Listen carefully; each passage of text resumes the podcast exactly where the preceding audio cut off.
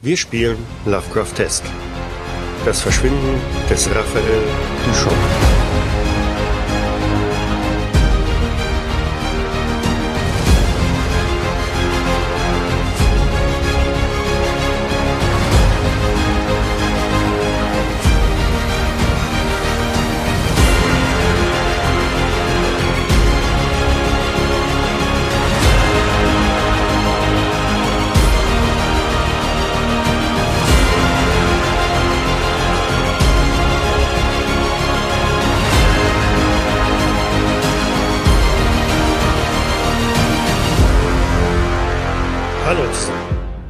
Der 20. April 2019.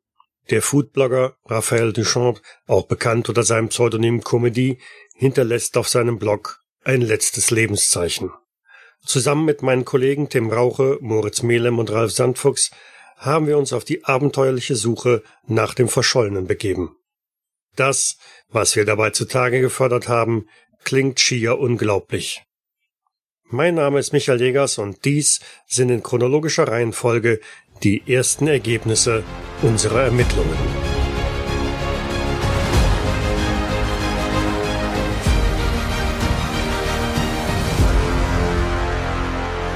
Teil 1 Erkundung Szene 1 Die Ziegerbergstraße Bericht von Raphael Duchamps Ich berichtete ja am Donnerstag schon auf meinem Blog, dass ich in ein größeres Abenteuer aufbreche. Ich vereine hier meine liebsten beiden Hobbys. Essen und Radfahren. Vielleicht kommt auch noch ein Tacken Abenteuer hinzu. Denn, mal ganz ehrlich, so ganz alltäglich ist das, was ich vorhabe, wirklich nicht. Von einer guten Freundin bekam ich einen heißen Tipp über einen absoluten Geheimtipp, was Fressfeste angeht. Nur absolute Insider haben davon überhaupt schon gehört. Sagt euch die Zieger Bergstraße was? Nein, natürlich nicht. Die ganze Chose ist ja schließlich nicht zu Unrecht eine absolut heiße Underground-Nummer. Okay, zuerst verrate ich euch mal, wo es mich gerade hin verschlägt. Ich bin von Homburg aus die Autobahn in Richtung Süden runtergedüst, dann rechts, oder wie der Geograf sagt, westlich des Bodensees vorbeigecruised und nach weniger als 500 Kilometern kam ich dann in Latschau an, einem kleinen Skigebiet im österreichisch-schweizer Grenzgebiet. Natürlich noch auf österreichischer Seite. Dort habe ich mich im Sporthotel Sonne eingemietet. Vor allem, weil ich mir dort ein flottes, aber dennoch ordentlich traglastpotentes Radl ausleihen konnte. Aber auch das Essen war absolut erste Kajüte, wie man auf meinem Instagram-Profil sehen kann. Duchamp Raphael, ihr wisst schon. Ach ja, mein Blog könnt ihr auch gerne besuchen. http comedy-duchamp.de Ich hoffe, ich habe da oben in den Bergen Netz. Mittlerweile fragt ihr euch sicher, worin denn hier nun das Abenteuer bestehen soll. Denn in einem Sporthotel kann sich jeder dressierte Schimpanse einmieten, der das nötige Kleingeld hat. Okay, ich werde es euch verraten. Einmal alle 23 Jahre gibt es hier in der Umgebung ein geheimes Fressfest, zu dem eigentlich nur die Leute aus der direkten Umgebung gehen. Aber auch der eine oder andere mutige Fremdling scheint da schon ordentlich auf seine Kosten gekommen zu sein. Und das Beste, die ganze Sache kostet nichts. Man muss nur zum richtigen Zeitpunkt am richtigen Ort sein. Und dieser Zeitpunkt ist in einigen Tagen. Ich konnte leider nicht genau rausfinden, wann. Und nur einige, allerdings mehr als kräftezehrende Kilometer mit dem Rennrad entfernt. Mein Plan besteht also darin, mich mit dem Velo an besagte Stelle zu begeben, mein Zelt aufzuschlagen und einfach abzuwarten, bis mir die gebratenen Tauben, obwohl es den wenigen zu findenden Schilderungen zufolge eher Fische oder Kraken oder so sein sollen, in den Mund fliegen zu lassen. Mein Check mit Google Maps hat aber ergeben, dass sich hier keine größeren Gewässer befinden, außer diesem komischen zweigeteilten See hier in Latschau und zwei kleinen Flüsschen, die sich in der Nähe meines Zieles befinden. Dieses Ziel hat keinen wirklichen Namen, aber wenn ihr bei Google Maps oder einem vergleichbaren Konkurrenzprodukt von Latschau aus immer der Zieger Bergstraße folgt, kommt ihr an eine Art Gehöft mit drei Gebäuden. Dort soll das kulinarische Gelage stattfinden. Apropos Gelage, ich hoffe auch sehr, dass ein paar scharfe einheimische Bräute oder Typen oder sonst was zu finden sein werden. So, ich lasse mir hier auf der Veranda noch ein paar Stündchen die Sonne auf den Latz scheinen, esse dann noch einen gehappen Carbloading anyone und gehe früh ins Bett. Denn seien wir ehrlich, ich habe mehr als nur etwas Respekt vor dieser Straße. Ihr alleine auf dem Screen meines Smartphones zu folgen, ist anstrengende Arbeit. Wie viel mehr also, da mit dem Rad und zwölf Kilo Gepäck hochzustochen. Abgesehen von einem kurzen Albtraum, in dem irgendwelche degenerierten Ureinwohner auf mich gezeigt haben und mir an den Kragen wollten, was sicher meinem Zusammentreffen mit den Dorfhalbstarken gestern Abend zuzuschreiben ist, habe ich echt tief und fest geschlafen. Und auch das Wetter begrüßt mich mehr als positiv. Hoffentlich wird es nicht sogar zu heiß. Also heißt es Satteltaschen gepackt und frisch an die Pedale. Heute will ich keine Rekorde brechen, sondern mit einem schönen kleinen Gang locker die Bergstraße hochkurbeln. Wie schon gesagt, wenn ihr euch etwas dafür interessiert, checkt mal Ziegerbergstraße aus, denn ich bin sicher, ich werde in kürzester Zeit nicht mehr genügend Sauerstoff im Hirn haben, um euch jede der grob geschätzten 19.454 Serpentinen genau zu schildern, so gern ich es auch täte. Es geht locker los und ich bin echt entspannt, die Muskeln frisch, das Frühstück liegt nicht schwer im Magen, die Kohlenhydratspeicher sind von gestern noch voll. Ich halte ab und zu an, versuche mich an kurzen Zeichenskizzen und komme gegen Mittag am Gasthaus Mittagsspitze an. Numen ist oben. Ich kehre nur kurz ein, schließlich habe ich mir alles für ein leckeres Picknick mitgenommen und möchte keine wertvolle Zeit verplempern, falls ich oben raus keinen Saft mehr in den Akkus habe. Sorry, aber einmal muss der Gag raus. Die Ziegerbergstraße heißt so, weil nur Bergziegen wie der viel zu früh von uns gegangene Marco Pantadi oder Bergfloh Karl-Heinz Kunde aus Kölle voll am Anschlag hochdrehen können. Ich habe allerdings keine Probleme mit der Kondition und bin nur etwas bleich ums Näschen, als sich vor mir das schmale Tal, durch das der Tilsunerbach bisher geplätschert ist, öffnet und eine weite nach Norden hin von steilen, schartigen Felsen begrenzte Hochebene übergeht. Ein wunderschöner Anblick, auch wenn sich hier gerade die Wolken etwas zuziehen. Was mich aber wirklich überrascht ist, dass hier von festlicher Stimmung keinerlei Rede sein kann. Hier ist nix los. Gar nix. Die drei Gebäude, die ich im Kartenmaterial gefunden habe, sind eher Ruinen als ein schickes Gasthaus oder ein heimeliger Berghof. Hoffentlich fängt es nicht fies an zu regnen, bevor ich mich hier orientiert habe. Also, lasst die Löffel kreisen, Freundinnen, euer Raff.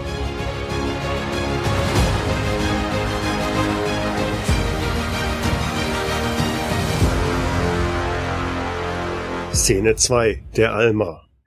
Bericht von Alma Alois Fenderhuber, von Kraftausdrücken bereinigt und ins Hochdeutsche übertragen. Die Sonne hat aus alle Knopflöcher geschienen an dem Tag. Es war ein schöner Frühlingstag und bereits kurz nach Sonnenaufgang habe ich mir aufgehofft, um die Viecher auf die Alm zu bringen. Es ist ja langsam Zeit geworden, dass die Viecher aus dem Stall aussehen und hecher auf wie zum Fressen kommen.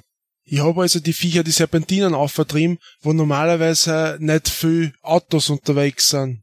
Überhaupt haben wir da ein ziemliches Glück, weil wir von den Touristen ziemlich verschont sind und eine Ruhe haben vor fremde Leid.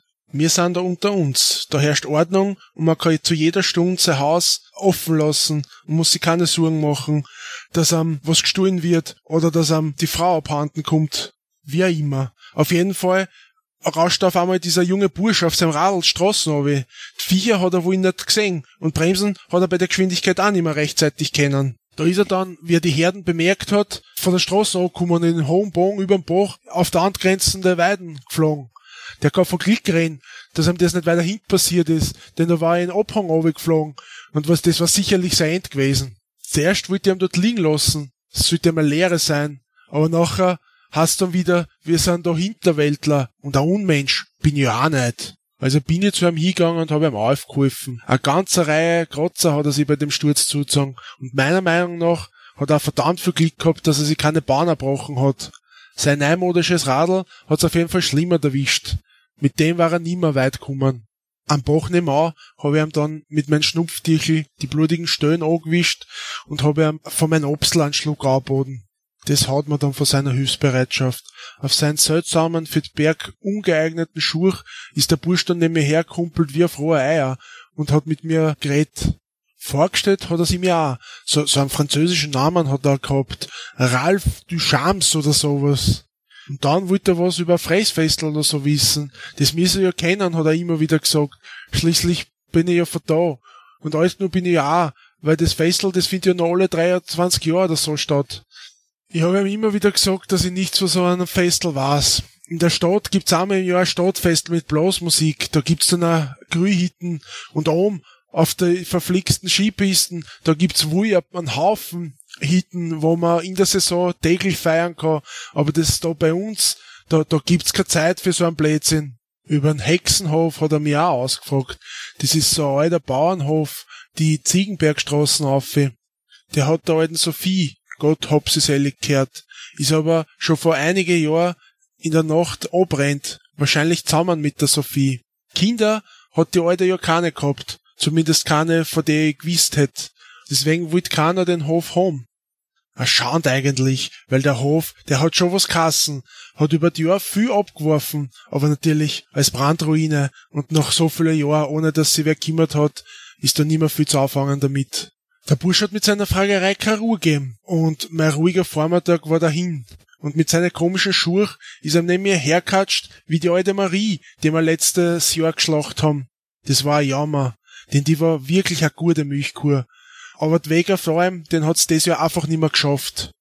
Wie dann der Weg auf auf Alm gekommen ist, habe ich mich Gott sei Dank vor ihm trennen können. Der Bursche ist einfach den Weg weiter aufgelaufen. Es tat mich nicht wundern, wenn er nimmer mehr wo ankommt. Vielleicht fällt ihn eins vor die Erdlöcher oder die, die Höhlen, die es dort umgibt. Dann werden wir wieder tagelang nach ihm suchen müssen. Senks, verstehen Sie mich nicht falsch, aber Verlust war das sicher keiner. Ich mein, der läuft da mit so komischen Schuhen und macht einen Lärm wie meine Viecher am Asphalt. Und die Brühen. Hat er durch die überhaupt was sehen können? Die Glasel haben, haben gut geschimmert in alle Form. Der hat sicher mehr Geld als Verstand. Solche Leute brauchen wir da nicht. Bei uns muss man abbocken können. Mein täglich Brot verdiene ich mir jeden Tag mit meinen zwei Händen Arbeit. Und ich muss zum Essen nicht auf ein Festel gehen, wo andere für mich kochen. Da kennst die Rosa fragen. Die kocht für mich. Jeden Tag. Seit 56 Jahren. Anmerkung des Übersetzers. Der weitere Bericht des Almers beinhaltet keine weiteren sachdienlichen Hinweise und wurde daher nicht weiter niedergeschrieben.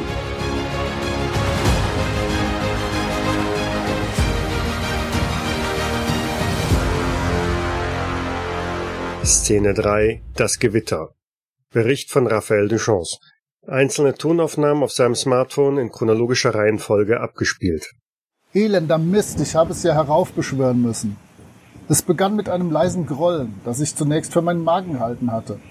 Ich hatte es mir gerade am Ufer des Baches so richtig schön gemütlich gemacht, um ein großes Stück Käsekuchen, die Konditorei in Lacho ist ein Traum, aus meiner Tupperdose zu genießen und mir dabei zu überlegen, wie ich weiter vorgehen will.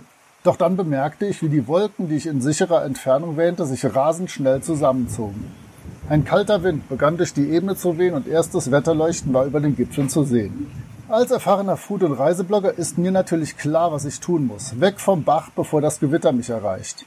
Das Einzige, was mir hier Schutz bieten kann, ist die Ruine des sogenannten Hexenhofes. Dieser hat zwar kein Dach mehr, aber die Decke des ersten Stockwerkes scheint noch weitestgehend intakt zu sein, so dass ich hoffentlich auch nicht nass werde, wenn der Regen kommt.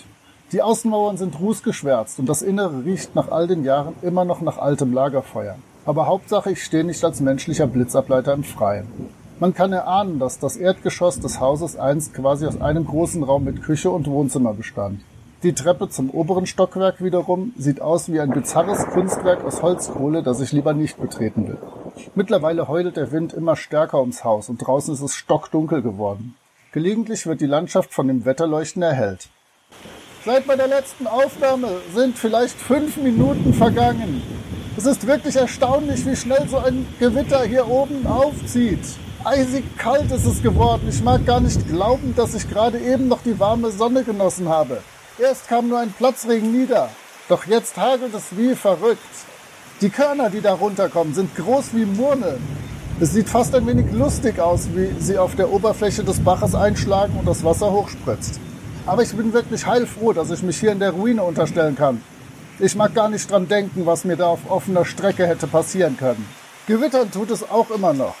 Ich kann aus dem Fenster wirklich spektakuläre Blitze über den Gipfeln sehen. Die Abstände werden aber immer kürzer. Ich muss gerade an meine Hundeschlittenfahrt in Alaska denken. Als wir zu dem Elchfestival gefahren sind und dichter Nebel aufkam, während wir an der Steilküste entlang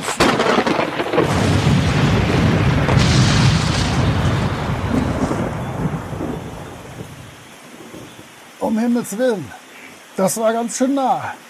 Ich habe mich noch nie in meinem Leben dermaßen erschrocken. Es war eben alles taghell erleuchtet und ich habe Funkenschlag gesehen, als der Blitz draußen eingeschlagen ist. Meine Hände zittern und mein Puls rast. Die Erschütterung hat die Ruine zum Beben gebracht und ich glaube, draußen sind ein paar Mauerreste abgebröckelt. Ich wünsche, der Bauer von heute Mittag hätte mir etwas von seinem Obstler mitgegeben. Auf den Schreck könnte ich gut einen Schnaps gebrauchen. Es sind jetzt noch mal fünf Minuten vergangen. Die Stille nach dem Lärm des Gewitters ist eine wahre Wohltat. Genauso schnell wie es kam, ist es jetzt vorbeigezogen. Ich kann sogar wieder das Rauschen des Baches hören, der deutlich mehr Wasser mit sich trägt.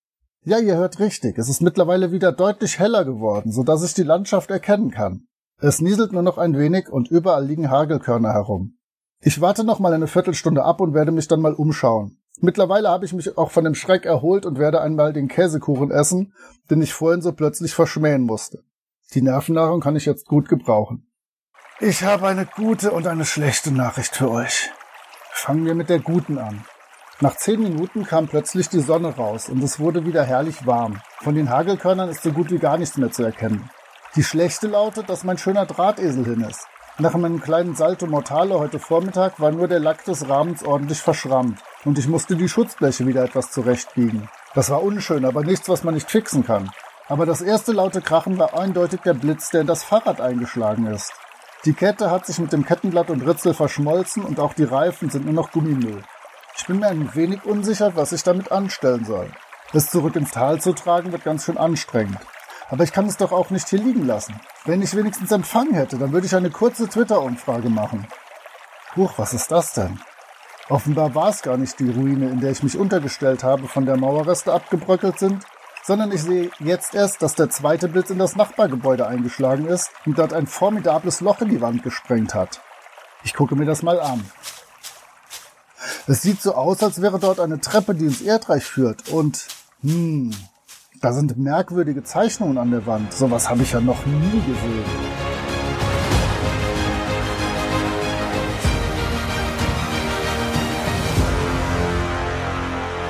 Szene 4 unter dem Hexenhof. Läuft die Aufnahme? Bericht zum Rettungseinsatz der ÖPRD, Österreichische Bergrettungsdienst, Land Vorarlberg, vom 22. April 2019. Datum des Rettungseinsatzes 22.04.2019. Genaue Ortsangabe Gemeinde Chaguns, Hexenhof. Gegenstand des Rettungseinsatzes Rettung einer hilflosen, wahrscheinlich verletzten Person auf dem Hexenhof, Gemeinde Chaguns, gemäß anonymer Meldung bei Ortsfeuerwehr Latschau. Schilderung des Rettungseinsatzes 9.32 Uhr Eingehen des weitergeleiteten Notrufs der Ortsfeuerwehr Latschau 10 Uhr Ausrücken der Bergretter Alexander Semmelrath und Bernhard Moosleitner unter der Führung des Gruppenkommandanten Maximilian Wallner von der Basisstation der ÖPRD in Feldkirch 10.40 Uhr. Ankunft in Latschau. Aufnahme des ortskundigen Brandmeisters Felix Melchior. 11.15 Uhr. Ankunft am Hexenhof. Ehemals Schwartlinghof. Der Beginn der Untersuchung. 11.30 Uhr. Bergretter Moosleitner entdeckt einen Rucksack in einem durch Blitzschlag halb zerstörten Nebengebäude des Hofs. Stoff eindeutig von Blut verschmutzt. Laut einliegender Brieftasche Eigentum von Raphael Duchamps. Wohnhaft Saarlouis, Deutschland. Das Fundstück befindet sich am oberen Ende einer nach unten führenden Treppe, auf der schlammverschmierte Spuren von Fahrradschuhen nach unten führen. Treppe aus Stein, gehauen, Stufen unterschiedlich groß. 11.35 Uhr. Bergretter Semmelrad entdeckt beim Abstieg in den Seitenwänden Zeichnungen und Symbole. Bei näherer Betrachtung wurden diese vor kurzem grob mit einer undefinierbaren Masse überdeckt. Geruch und Aussehen sprechen für eine Mischung aus Schlamm, Blut und Fäkalien. Gruppenkommandant Wallner macht ein Foto der Wand. 11.40 Uhr. Ankunft am unteren Ende der Treppe. Länge etwa 300 Stufen, Tiefe etwa 50 Meter unter Bodenniveau. Der Gang weitet sich zu einer großen Höhle. Grob kreisförmig. Lichte Weite etwa 30 Meter. Lichte Höhe etwa 7 Meter. Keine Spur des verschwundenen Raphael Duchamp. 11.45 Uhr Untersuchung der Höhle durch die anwesenden Bergretter und Brandmeister Melchior. Zentral gelegen eine große Feuerstelle, umgeben von sechs steinernen, fast weißen Bänken, vermutlich für jeweils eine Person gedacht. An der Treppe zugewandten Seite ein aus Stein gehauener Thron mit hoher Lehne, ebenfalls aus weißem Stein, aber mit bräunlich-roten Flecken bedeckt. Spuren in der Asche rund um die Feuerstelle deuten darauf hin, dass der Verschwundene mit den Fahrradschuhen hier unten war. Aufgrund der Bodenbeschaffenheit keine weitere Spuren zu finden. 11.50 Uhr. Gruppenkommandant Wallner entdeckt bei einer Untersuchung der Asche in der Feuerstelle mehrere Knochen unbekannter Herkunft. Die Knochen werden in einem luftdichten Sicherungsbeutel verstaut. Untersuchung durch die Kriminaltechnik steht noch aus. 11.52 Uhr. Bergretter Semmelrad entdeckt in der Asche einen menschlichen Schädel. Der Knochen zeigt deutliche Spuren von Gewalteinwirkung und Brandrückstände. Haut oder Haare sind nicht mehr festzustellen. Der Schädel wird in einer luftdichten Sicherungsbeutel verstaut. Untersuchung durch die Kriminaltechnik steht noch aus. 11.53 Uhr. Brandmeister Melchior ergreift die Flucht vor dem Hexenwerk und läuft die Treppe wieder hinauf. Unentschuldigtes Entfernen vom Sicherungsort wurde der Ortsfeuerwehr Latschau als zuständiger Disziplinarstelle gemeldet. 11.55 Uhr. Bergretter Moosleiter entdeckt unter der Asche weitere Zeichen, ähnlich denen auf der Treppe, die tief in den Boden eingegraben oder gemeißelt wurden.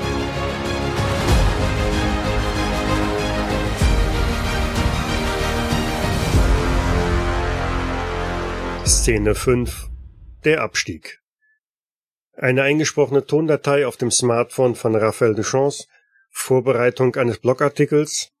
Mann, Mann, Mann, der Fahrradsturz war dämlicher als unbedingt nötig. Ich habe mir die Rübe mieser angestoßen, als ich dachte. Wenn ich mir in die Haare fasse, habe ich ordentlich Blut an der Hand. Vielleicht hätte ich doch ein Verbandspäckchen mitnehmen sollen. Aber die große Maglite mit einer amtlichen Ration Batterien war auch keine schlechte Idee, wie ich immer mehr feststellen muss. Mir brummt echt der Schädel und ich bin mir oft nicht ganz sicher, ob ich wirklich etwas sehe oder spüre oder ob ich es mir vorstelle.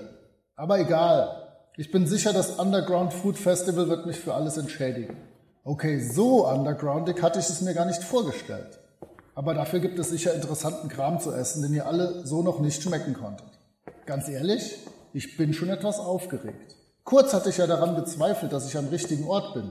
Aber nachdem ich oben in der Höhle das kleine Lagerfeuer gefunden habe, wo sich jemand augenscheinlich etwas Leckeres mit Knochenmark zubereitet hat, bin ich mir sicher, dass ich hier völlig neue kulinarische Genüsse erleben werde. Vor meinem geistigen Auge schweben schon abgefahrene unterirdische Pilze, angebraten im Fett eines kleinen, mir unbekannten subterranen Säugetiers, aus dessen Schenkeln kleine Häppchen gereicht werden. Mit der Karkasse und diesem interessant leuchtenden Moos da hinten in der Ecke kann man sicher ein tolles Süppchen zaubern. Ach, die Eingeborenen hier werden schon wissen, wie man Flora und Fauna schmackhaft zubereitet. Ich muss nur einfach tiefer gehen, den Geräuschen hinterher. Eigentlich denke ich, dass es sich um Stimmen handelt, bin mir aber nicht ganz sicher. Diese Ösis haben mir eine so abgefahrene Satzmelodie, dass ich manchmal glatt denke, dass da irgendetwas Krächzendes oder Schnaufendes drin vorkommt. Den müsste echt mal jemand ordentlich Deutsch beibringen. Worüber sie sich wohl unterhalten mögen? Die neuesten Pilzrezepte? Die Ergebnisse der ersten Liga? Warum heißt die eigentlich nicht Red Bull Liga? Heißt doch hier alles so. Und ich hätte jetzt gerne einen Red Bull. Obwohl ich die Plörre eigentlich gar nicht mag. Aber Flügel wären jetzt schon okay. Irgendwann muss ich doch mal ans Ziel kommen. Hm, Red Bull. Mann, immer diese Retortenteams im Fußball. Das gäbe es beim FC 08 nicht. Mann, mein Vater erzählt jetzt noch immer von diesem 4 zu 2 gegen den VfB Stuttgart. Quatsch, der ist ja schon lange tot. Alter, reiß dich mal zusammen. Konzentrier dich. Hoffentlich haben die bei dem Festival sowas wie ein Erste-Hilfe-Zelt. Ich glaube, es sollte echt mal jemand nach meinem Kopf sehen. Und jetzt wird auch noch der erste Satz Batterien schwächer. Ich glaube, ich wechsle die mal. Hey, was war das da hinten? Rot leuchtende Augen? Kopf hör auf zu spinnen. Es war ganz dunkel, da leuchtet nichts. So, Batterien sind wieder drin. Funzen leuchtet wieder richtig hell. Und natürlich ist da vorne weit und breit nichts zu sehen. Raphael, reiß dich zusammen und konzentrier dich ganz auf deine Geschmackspapillen. Die kriegen gleich ordentlich was vorgesetzt. Kann nicht mehr lange dauern.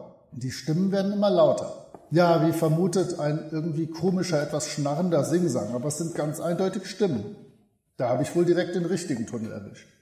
Oder die sind hier touristisch so auf Zack, dass alle Wege zum Festival führen. Wenn ich es nicht besser wüsste, würde ich glatt behaupten, dass die Wände hier bearbeitet sind. Bisher war alles reine Natur, weshalb sollte hier etwas bearbeitet werden? So fleißig sind diese alten Bauern ja dann doch nicht. Naja, soll mir egal sein. Hauptsache, sie können ordentlich kochen. Also jetzt bin ich mir sicher, die Wände wurden geglättet.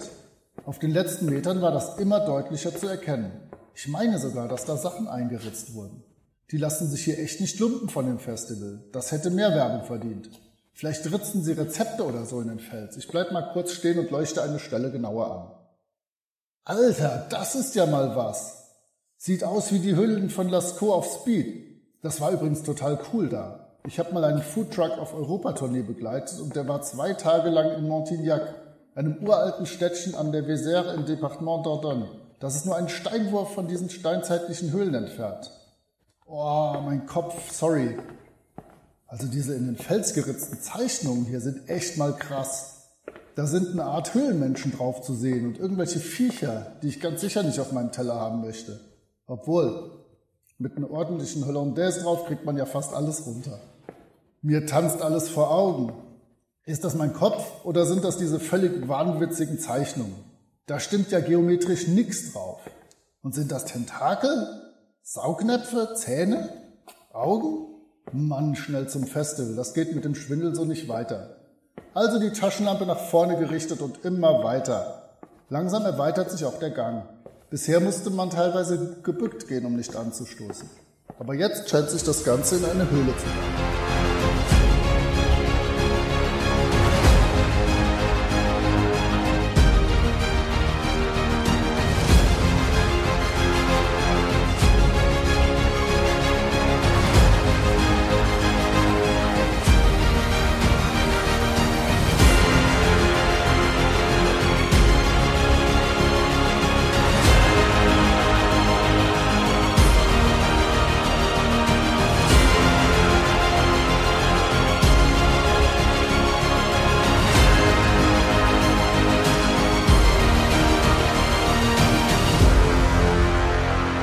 Raphael Duchamp, der Foodblogger mit dem merkwürdigen Pseudonym Comedy, ist also nach einem Gewitter in den Bergen in eine Höhle gestiegen.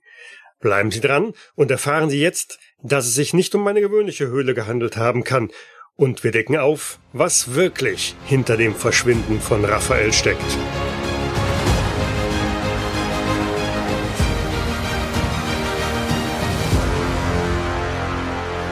Teil 2 Auslöser Szene 6 Harmagedöns Ausschnitt aus einer Messenger-Konversation zwischen dem Zeugen Thomas Loch und einer derzeit noch unbekannten Person. Krass, Alter. Das musst du dir mal reinziehen, was ich da gestern erlebt habe. Das glaubt mir keiner.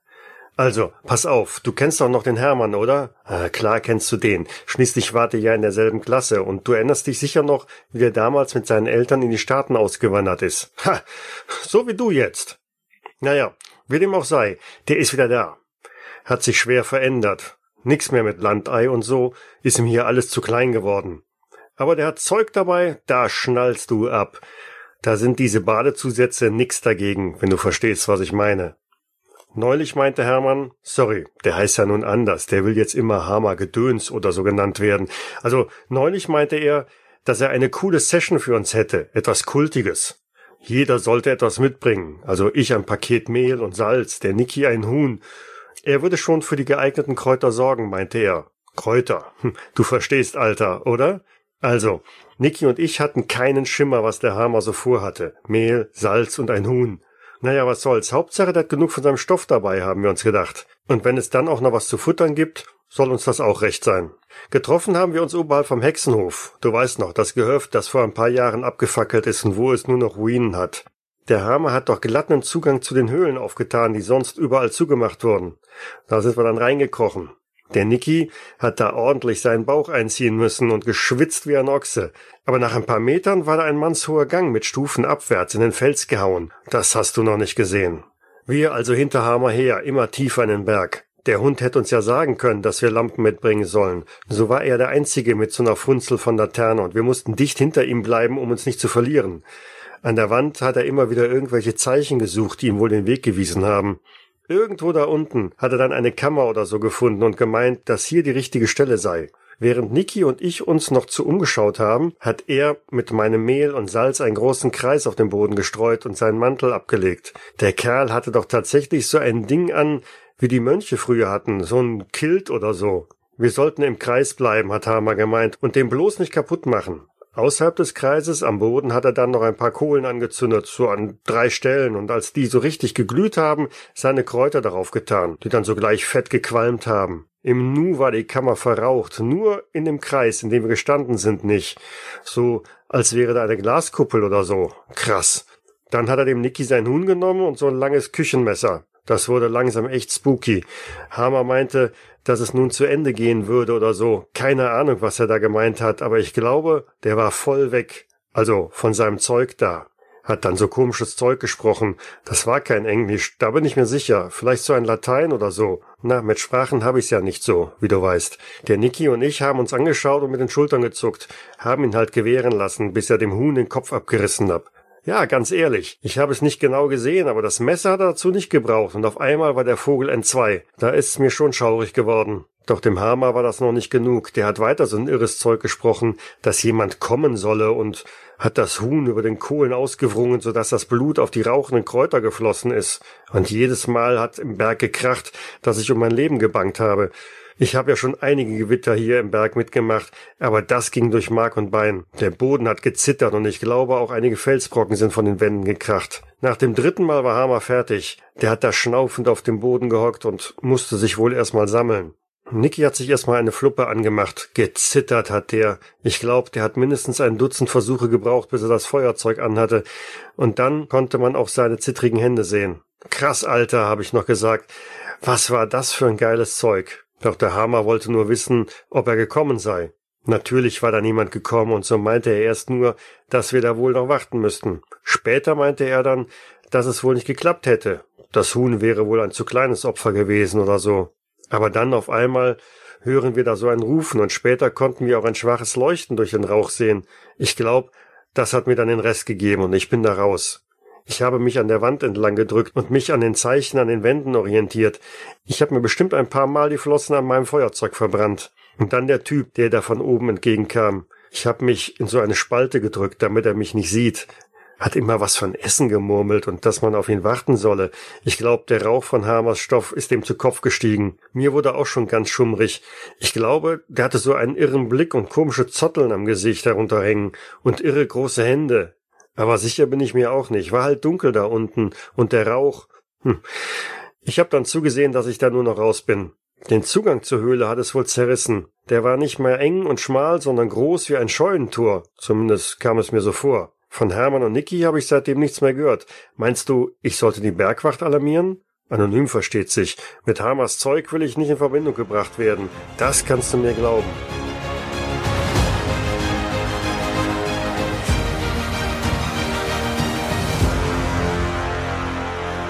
Szene 7 Der See. Digitale Aufnahme von Raphael Duchamps Smartphone. Ich habe mittlerweile wirklich Hunger. Seitdem ich diese Knochen gesehen und den leckeren Duft des Lagerfeuers gerochen habe, kann ich an gar nichts anderes mehr denken als Essen. Schnabulieren. An Fleischladen. Krosser, saftiger Braten, schön medium rare gegrillt. Bald. Aber erstmal muss ich hier raus. Ich glaube, ich höre leises Plätschern aus der Höhle vor mir. Hm, hier sind wieder diese Zeichnungen. Wirklich faszinierende Arbeiten. Hui, das hätte ich nicht erwartet. Wahnsinn, was diese Österreicher hier auf die Beine gestellt haben. Hier ist ein See und überall wachsen leuchtende Moose in verschiedenen Farben. Ob man die auch essen kann? Die geben bestimmt ein fantastisches Pesto ab. Ich war mal in so einem Restaurant, wo man im Dunkeln sitzt und von blinden Leuten bedient wird. Beim Servieren sagen sie einem dann, wo auf dem Teller die Erbsen liegen, wo die Kartoffeln und wo das Fleisch. Das war ein wirklich spannendes Erlebnis. Man nimmt die Aromen des Essens ganz anders wahr. Die Gerüche sind viel intensiver und dadurch auch das Esserlebnis. Aber so ein paar von diesen Leuchtmosen auf dem Teller hätte ich mir schon gewünscht. Ha, habt ihr das gehört? Das war mein Magen. Ich schiebe wirklich großen Kohldampf. Ich könnte ein halbes Schwein essen. Vielleicht habe ich noch. Ich müsste doch. Ha, es ist nicht viel, aber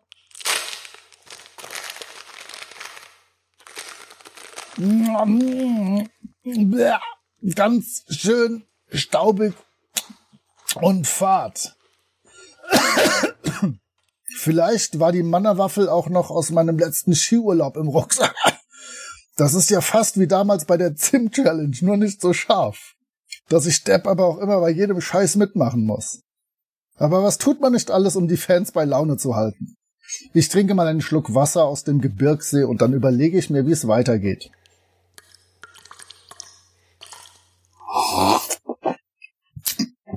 Ah, lecker. Kalt und erfrischend. Hm. Es scheint doch eher eine große Pfütze klaren Gletscherwassers und kein richtiger See zu sein. Ich würde sagen, dass das Wasser mir maximal bis zur Wade reicht. Und da hinten ist, glaube ich, gar kein Leuchtmoos, sondern einen Ausgang. Zumindest sieht es nach Tageslicht aus. Puh, diese farbigen Moose verzerren die Wahrnehmung doch arg. Und wenn ich mit der Taschenlampe über die Felswände leuchte, kann ich es zwischen den Steinen glitzern sehen. Wahrscheinlich Pyrit. Katzengold. Es wirkt fast schon hypnotisch. Und dass mir der Schädel immer noch so brummt, ist auch nicht gerade hilfreich. Ich warte jetzt einfach durch das Wasser zu dem Ausgang. So tief ist das hier gar nicht. Hoffentlich bin ich bald auf dem Festival, damit ich das Loch in meinem Magen füllen kann. Ah, ich freue mich schon so. Es ist wieder alles sehr beschwerlich. Aber die österreichische Küche ist so gut und lecker. Und die haben sich hier so viel Mühe gegeben.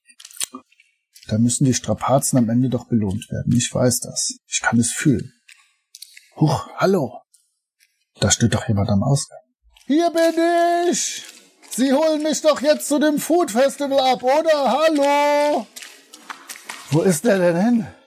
Da stand doch eben noch ein Typ in Festtagskutte. Der muss mich doch gehört und gesehen haben. Ich hatte ja auf ein kleines Amüs-Göll gehofft. Und ich hätte nicht so schnell laufen sollen. Mir hängt echt der Magen in den Kniekehlen und mir tanzen Sterne und Lichtkreise vor den Augen. Ganz ruhig, Graf. Gleich gibt es was zwischen die Kiemen. Und lecker Bier. Oder Wein. Und hoffentlich besseren Obstler als den von dem Almöhi. Mist, ist wirklich schon so viel Zeit vergangen. Die Sonne steht hier knapp über den Berggipfel und dürfte bald untergehen. Es ist zwar schön, wieder an der frischen Luft zu sein, aber ich habe keine Ahnung, wo ich hier gelandet bin. Und auf eine Übernachtung in den Bergen bin ich nicht wirklich eingestellt. Aber weit kann es ja nicht sein. Der Typ in der Robe kann sich ja nicht in Luft aufgelöst haben, sondern muss sich hier irgendwo in der Nähe aufhalten. Wie still es hier ist und... Moment mal. Da grillt doch jemand. Mit einer Marinade aus den Kräutern aus der Höhle, wo die Knochen lagen. Ich gehe mal ein paar Schritte. Da vorne ist eine kleine Senke. Ich kann ein kleines Feuerchen glimmen sehen. Und der Knabe mit der Kutte ist auch da. Ich bin Harmageddon, dein treuer Diener. Ich habe dich erwartet und gerufen. Komm mit mir. Den letzten Weg müssen wir gemeinsam gehen.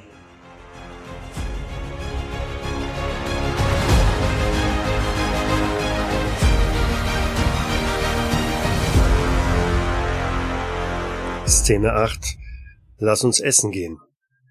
Mitschnitt der Therapiesitzung von Hermann Wagner, Patient der Abteilung Psychiatrie und psychotherapeutische Medizin im Krankenhaus St. Vinzenz, Zams, Österreich, 1. Mai 2019. Also, Hermann. Äh, bitte nennen Sie mich Hermar. Also gut, Hermar. Erzählen Sie mir bitte noch einmal, wie sich die Situation mit Herrn Raphael Duchamp entwickelt hat. Und zwar von Anfang an bitte. Ich habe auf ihn gewartet. Ich wusste, dass er kommen würde. Aha, woher wussten Sie das? Ich wusste es von den Zeichen an den Wänden. Das Flüstern aus den Bergen sprach von ihm. Das Licht der Nacht trug sein Aussehen zu mir, die Träume zeigten mir sein Gesicht. Alles, einfach alles kündigte ihn an. Aha, und als er dann den Berg herunterkam? Ich hatte ein Feuer gemacht, damit er mich findet. Mit feuchtem Holz und vielen Kräutern, damit Rauch aufsteigt. So hat er mich gefunden. Er tat so, als wüsste er nicht, was ich, was ihn erwartet. Doch mir war klar, das war nur ein Teil der Prüfung, die er mir auferlegte, um zu erkennen, ob ich würdig bin, diesen Weg mit ihm zu gehen. Und waren Sie denn würdig? Ich weiß es nicht. Ich, ich hoffe, ich habe ihn nicht enttäuscht. Hm, ja, vielleicht, ja, vielleicht. Es ist so viel passiert, Dinge, die ich nicht erwartete, die nur er wusste. Und wie ging es dann weiter? Ich habe mich ihm unterworfen, seiner Macht, seinem Strahlen. Ich musste ihn in die wahre Hexenhöhle begleiten, in die heilige Höhle, die sich nur einmal im Jahr öffnet. Doch als ich ihm das sagte, fragte er nur, gibt's da dann was zu essen? Also er wollte essen. Er hatte Hunger, einen Bärenhunger, sagte er, und dann kicherte er. Er sog den Rauch des Feuers ein ganz tief, und er hat danach nicht einmal gehustet. Das riecht nach Barbecue, meinte er nur und kicherte noch mehr. Danach sind sie dann auf den Berg hinaufgegangen. Ja, ich, ich habe ihn geführt. Ich wusste ja, wo er hin wollte, in die heilige Höhle. Wir gingen an den anderen Tunneleingängen vorbei, die er kannte. die wir alle kannten. Ich wusste ja, dass es nicht um diese Höhle ging, dass sie nur ein Abklatsch waren, ein, ein Trugbild, das die wahre Natur der Dinge verschleiert. Was ist diese wahre Natur der Dinge? Es ist ein Spiel, das Spiel. Wir Menschen sind nur Statisten, Spielfiguren, die hin und her geschoben werden von Mächten jenseits unserer Vorstellung. Und jeder übernimmt nur seine Rolle darin, ob er nun will oder nicht. Und was ist Ihre Rolle, Hammer? Ich war der Diener des Auserwählten, der Bewahrer des Rituals, derjenige, der die Dinge dorthin gebracht hat, wo sie benötigt wurden. Dinge? Die Robe des Hohepriesters, den Opferdolch, die Tunktur und den Auserwählten. Hat dieser Auserwählte Sie freiwillig begleitet? Ja, natürlich. Er sagte noch, lass uns essen gehen. Er wusste, was ihn erwartet. Er war der Auserwählte, der für das Kommen des Herrschers sorgt. Das Kommen des Herrschers? Welches Herrschers? Haben Sie mir nicht zugehört? Des Herrschers, der uns alle beherrscht, der uns bewegt, der uns erschafft, der uns zerstört. Mich, Sie, die da draußen, alle. Ganz ruhig, Hammer, ganz ruhig. Es gibt keinen Grund, hier wütend zu werden. Aber wenn Sie mir doch nicht zuhören. Ich höre Ihnen ja zu. Was musste der Auserwählte denn tun? Was war seine Rolle? Er war der Rufer. Das habe ich erkannt. Nicht ich, wie ich zuvor dachte. Ich bildete mir etwas ein, überschätzte den Plan des Herrschers für mich. Ich war dumm und eitel. Der Bewahrer, das war meine Rolle im großen Plan. Der Rufer war ein anderer. Es war der Fremde, der Auserwählte. Wo sind Sie dann hingegangen, also Sie und der Auserwählte? Hinauf auf die Mittagsspitze, dorthin, wo die Nebel sich sammeln. Ich nahm die Gerüchte wahr, die den Herrscher und seine Macht ankündigen. Sie lagen im Nebel, bedeckten uns mit seiner Segnung. Und waren Sie allein, Sie beide? In der Nähe des Herrschers ist man nie allein. Wir sahen sie in den Nebeln, wie sie auftauchten und wieder verschwanden. Schatten, Wahnbilder, Schemen. Sie kamen hervor und vergingen wieder. Doch wir konnten sie hören, riechen, schmecken. Ja, sie lagen auf unseren Gaumen wie die köstlichsten Speisen. Doch der Appetit des Rufers war nicht gestillt. Wann gibt's was zu essen? Ich habe Hunger. Dann lag die Höhle plötzlich vor uns. Die Nebel verschwanden, der Berg löste sich auf, gab den Weg frei in das Zentrum der Macht. Also Sie meinen oben auf der Wetterspitze? Natürlich, an dem Ort, den die Bilder und die Stimmen und die Lichter und die Träume mir offenbart hatten, nachdem ich sie endlich durchschaut hatte. Hammer, an dem Ort, den Sie uns genannt haben, da ist nichts zu sehen außer steinharten Fels. So weit oben gibt es überhaupt keine Höhlen. Sie werden diesen Ort nie finden, so wie alle anderen, die keine Rolle im großen Plan spielen.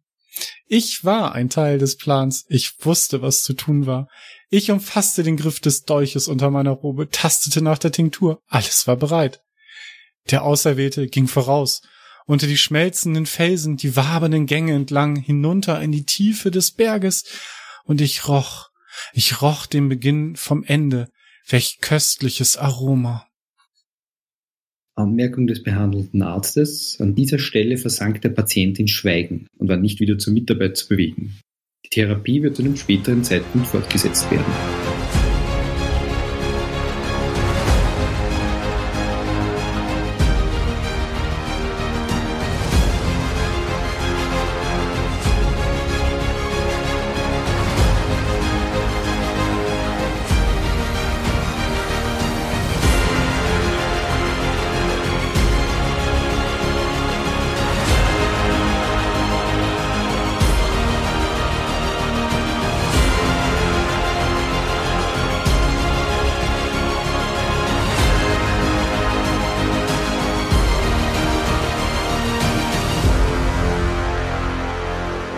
Was ist Raphael Duchamps in den Höhlen unter den Gipfeln der österreichischen Berge zugestoßen? Höhlen, über deren Existenz wohl nur die Einheimischen zu berichten wissen und die Behörden den Deckmantel des Schweigens gelegt haben. Bleiben Sie auch weiter dran und folgen Sie exklusiv den persönlichen Berichten von Raphael Duchamps. Seien Sie dabei, wenn wir aufdecken, welch unglaubliche Ereignisse sich hier zugetragen haben.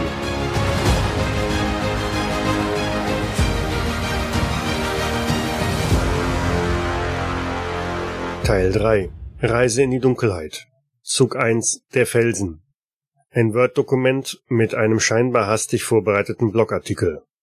Langsam wird mir das hier irgendwie komisch. Ihr wisst doch, dass ich gerade diesem geheimen Underground-Fressfestival auf der Spur bin. Diese abgefahrene Höhle mit der kleinen Feuerstelle und dieser Sternverzierung habe ich ja gefunden. Und dann hat mich dieser völlig durchgeknallte Typ, der sich als Harmageddon vorgestellt hat, durch endlose Gänge und prächtige Höhlen geführt, immer mit der irgendwie vagen Andeutung, dass es bald etwas zu essen geben soll. Richtiges Licht gibt es nicht, aber ein komisches Moos verbreitet ein leicht grünliches Schimmern, in dem man sich immerhin gut orientieren kann. Und Hammer scheint sich hier echt gut auszukennen. Der führt sich ja jedes Jahr die wenigen Touristen zum Foodfestival. Ich würde vom Gefühl her sagen, dass die Reise tendenziell nach oben geht. Richtig, plötzlich stehen wir draußen. Im blendend grellen Licht auf einer Bergspitze. Unter uns nur Nebel, kein Essen weit und breit. Nebel, Tentakel? Sind das da unten etwa Arme, die nach uns greifen? Nach mir greifen? Das kann doch einfach nicht sein. Völlig crazy das alles hier. Der Nebel steigt langsam, aber unaufhaltsam auf und umhüllt uns sanft. Ein Blitz, als würde die Welt zerreißen. Und als ob das alles noch nicht genug wäre, sehe ich doch aus dem Augenwinkel heraus nur, wie dieser völlig Bekloppte ein Messer aus seiner grauen Robe zieht und sich mit einem völlig glücklichen Gesichtsausdruck auf mich stürzt. Ich habe mich fallen lassen und bin schnell zur Seite gerollt. Bam, gegen einen Felsen. Alter, waren wir nicht auf einem Berggipfel? Wo kommt plötzlich so ein fetter Felsen her? Und warum ist es so dunkel? Das kann doch nicht nur von diesem Nebel kommen. Dieser Typ taumelt ziellos im Dunkeln rum. Ab und zu schreit er völlig wahnsinnig. Zumeist versteht man sein hysterisch schrilles Brabbeln nicht. Aber zwischendurch höre ich Wörter und Wortfetzen wie Herz des Berges, Auserwählter oder Herrscher. Der hält sich scheinbar für den Auserwählten. Oder mich? Keine Ahnung. In den besseren Momenten hört sich die Stimme an, als solle sie besänftigend klingen. Aber mir läuft es da kalt den Rücken runter. Als würde einer mit den Fingernägeln auf einer Schultafel kratzen. Der ist doch voll durchgeballert. Aber was noch schlimmer ist, ich zweifle langsam daran, dass ich hier jemals etwas Anständiges zwischen die Kiemen kriege. Vom Schall her scheinen wir uns in einer Höhle zu befinden.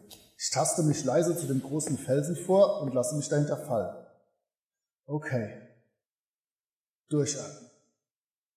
Beruhigen. Ich glaube, ich habe in meiner Gürteltasche neben meiner Mastercard noch ein Päckchen Streichhölzer. Das habe ich immer dabei, falls mich scharfe Bräute oder wer auch immer nach Feuer fragen sollte. Ja, da sind sie. Top. Und ratsch.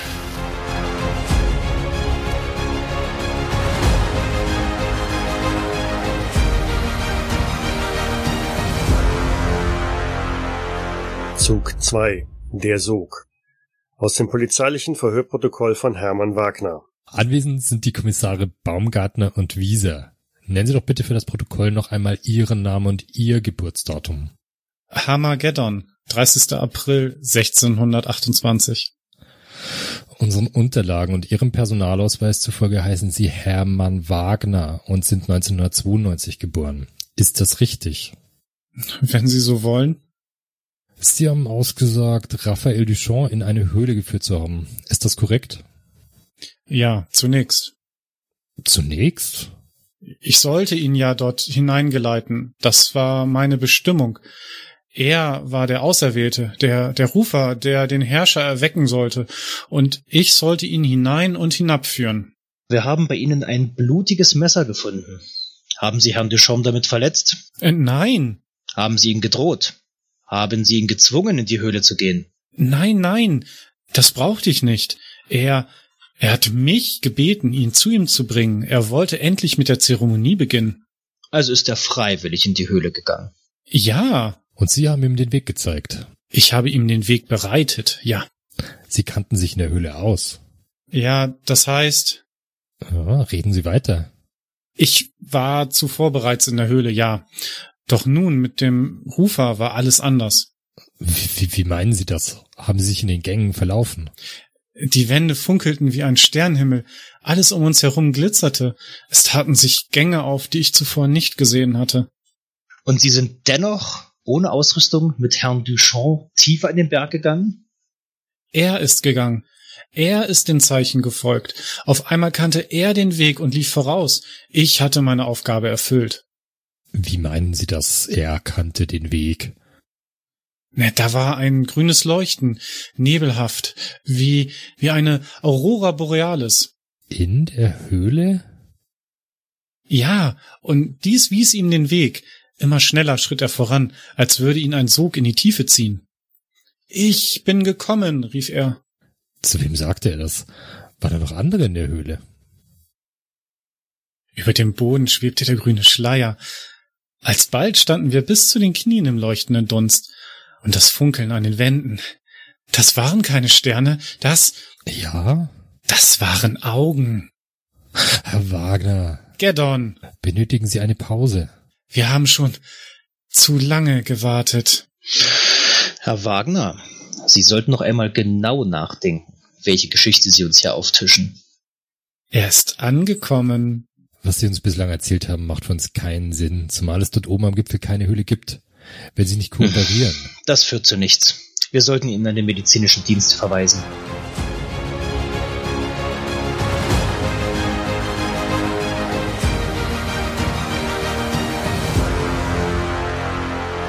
Zug 3. Durchatmen. Digitale Aufnahme von Raphael Duchamps Smartphone. Ich sitze hier irgendwo im Berg hinter einem Felsen und muss mal eben ein wenig durchschnaufen. Die Umgebung ist nach wie vor surreal. Und ich bin mir mittlerweile gar nicht mehr sicher, ob es der nagende Hunger ist, der mich hier Dinge sehen lässt, oder ob sie real sind. Wenigstens habe ich diesen Hämatom-Heini abgehängt. Was für eine schräge Flitzpiepe. Der war wirklich unheimlich mit seinem Gelaber. Zwischendurch hatte ich echt Angst, dass der mich futtern will, anstatt mich zu einem Festgelage zu führen. Ich weiß immer noch nicht so genau, wie ich hier im Berg gelandet bin. Und diese Höhle, was ich hier gesehen habe, lässt mich immer noch ratlos zurück. Da sind wieder so Zeichnungen an den Wänden und dieses Mal sehen die noch wirrer aus als drüben bei dem Hexenhof. Und wenn ich es nicht besser wüsste, sie sehen uralt aus, müssen auch uralt sein. Und dennoch wirkt es so im flackernden Licht meines Streichholzes, als hätte sie jemand gerade erst an die Felswände gepinselt.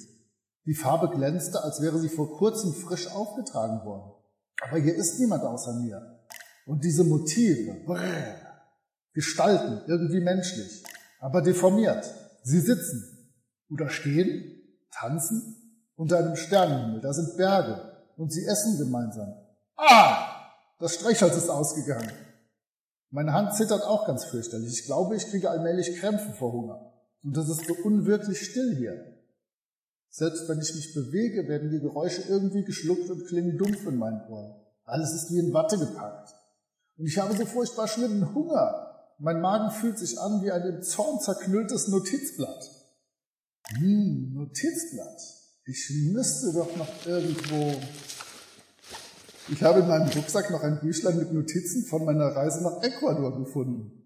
Ich glaube, die Rezepte für Meerschweinchen mit Maiscremesoße werde ich lieber doch nicht ausprobieren. Zumindest habe ich jetzt erstmal ein kleines Feuer gemacht, um hier nicht im Dunkeln zu sitzen. Hui, mein Kreislauf. Das war vielleicht etwas zu viel Hektik auf nüchternen Magen. Mir wird so anders. Weiße Flecken tanzen vor meinen Augen. Wie Sterne. Planeten. Ist das der Mars? Muss. Essen. Oh, sieht lecker aus.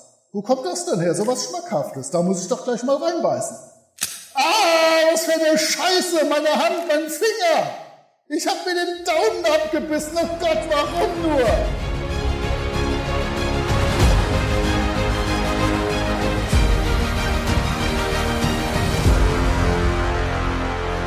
Zug 4. Der Beobachter. Transkript einer beschädigten Audiodatei in einem verborgenen Ordner auf Raphael Duchamps Handy.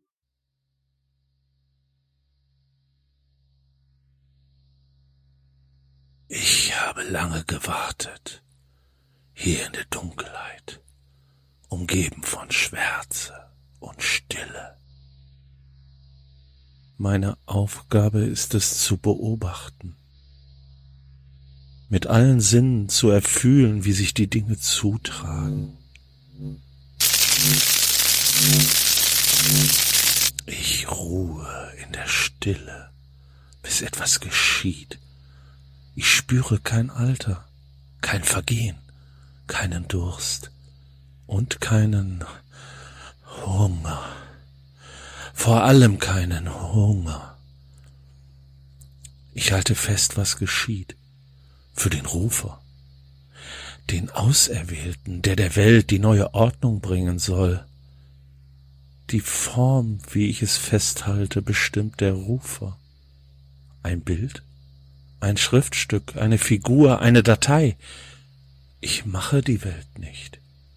Ich beobachte sie nur. Und ich gebe dem Rufer, was er will. Und es ist die Entscheidung des Auserwählten, wie das Wissen um weitergegeben werden soll. Es ist an der Zeit. Die Nebelpforte hat sich geöffnet. Der Weg ins Herz des Berges ist frei. Ich kann es spüren, so wie ich den Rufer spüre, der sich nähert, stolpernd, schwankend, schwach und hungrig. Oh ja, so hungrig. Das ist gut. Er hat Feuer bei sich, kleine Flammen. Er sieht die Bilder des alten Volkes, die Bilder, die nie verblassen werden, bis unser Herr wieder zurückgekehrt ist. Er redet, redet mit sich selbst oder doch mit dem Ding in seiner Hand? Ich war lange nicht mehr in der Welt da draußen. War ich es jemals? Bin ich eins mit dem Berg? Ich weiß es nicht mehr. Wusste ich es jemals? Ich muss nichts wissen. Ich beobachte. Wie lange drang der Rufer nicht bis hierher vor? Wie lange war der Hunger nicht groß genug? Es brennt. Er hat ein Feuer entzündet. Licht. Oh, wie lange habe ich das nicht mehr auf mir gespürt? Es verschwindet in mir, als sei es nie da gewesen. Was würde er jetzt sehen, wenn er herblicken würde? Doch er sieht seine Hand an, einen seiner Finger, wie ein Kind, das die Brust der Mutter sieht voller Liebe und doch voller Gier. Dann beißt er zu. Hunger. Ich spüre den Geschmack in seinem Mund, die Befriedigung, Sie strahlt wie Erregung zu mir herüber. Ich nehme sie auf, sauge sie in mich hinein. Ich spüre, wie sie sich in Schmerz verwandelt, in glockenhelle Pein. Aber meine Erregung wird noch größer. Das Gefühl lässt mich erschauern. Ja, er ist bereit. Vielleicht ist er der Auserwählte, der, auf den wir warten, der der Welt die neue Ordnung bringt. Ich gleite aus meinem Versteck hervor, auf ihn zu, in seinen Sichtkreis. Ach Menschen, wie können sie sich nur auf etwas so Trügerisches verlassen wie auf ihr Augenlicht?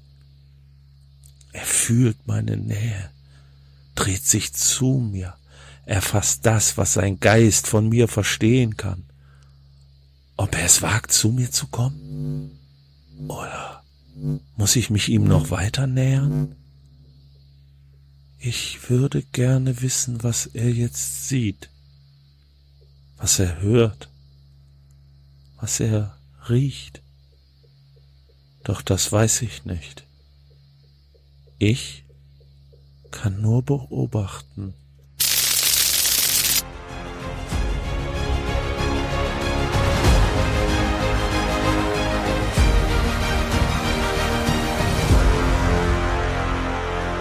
Zug 4 Gedankenfetzen. Gedankenfetzen, die in der Höhle umherschwirren. Diese mickrige Welt wird bei mir gehören. Naja, sie ist das beeindruckend, aber besser als nichts. Meiner Mama gehören viel mehr und viel tollere Welten. Ich glaube, dieses Mal könnte der Auserwählte der Strapaze standhalten und ich habe gewonnen. Sein Geist ist umnebelt aber ist wahrscheinlich auch im Normalzustand schon zu abgelenkt von seiner eigenen Person, um sich auf Wichtiges konzentrieren zu können. Was mit dem Auserwählten geschieht, wenn er ein Reich entstehen lassen, werden wir sehen. Vielleicht bringe ich einen Geschlappig da als Spielzeug mit, der hat mich nicht kaputt gemacht. Meinen anderen Gehilfen werde ich reichlich entlohnen. Er darf sterben und mir weiterhin als Handlanger dienen. Aber der ist unwichtig, sondern sich freuen, von Nutzen sein zu dürfen. Mit einer eigenen Welt werde ich mein Altersgenossen endlich für voll nehmen und sich nicht mehr meine Unzulänglichkeiten lustig machen. Ich weiß nicht einmal, wie sie heißt. Groß ist sie auch nicht. Aber gibt es viele Lebewesen. Einige sogar mit einer Art Intelligenz versehen. Aber ich habe sie beobachtet. Richtig intelligent können sie allesamt nicht sein. Jetzt muss ich echt aufpassen, dass sie meine schöne Welt nicht selber kaputt machen, bevor ich etwas Spaß damit hatte und sie den anderen zeigen konnte. Die einzig intelligenten und absolut kompromisslosen Lebewesen hier sind kleine, panzerbewehrte Biester mit zwei Scherenklauen und einem Schwanz mit Giftstacheln. Aber irgendwie ist ihnen nicht gelungen, die anderen Wesen unter ihrer Macht zu zwängen. Vielleicht sind sie einfach zu klein. Ich schweife ab. Jetzt muss ich erstmal den Ausweg weiter bearbeiten, um diese Welt endlich Kampagnen betreten zu können. Ich werde ihn weiter zwingen, sich selber zu verstimmen. Nur wenn es sich selber das Herz herausreißt, wenn es mir freiwillig schenkt, wird meine Macht groß genug sein, um das zu tun, was getan werden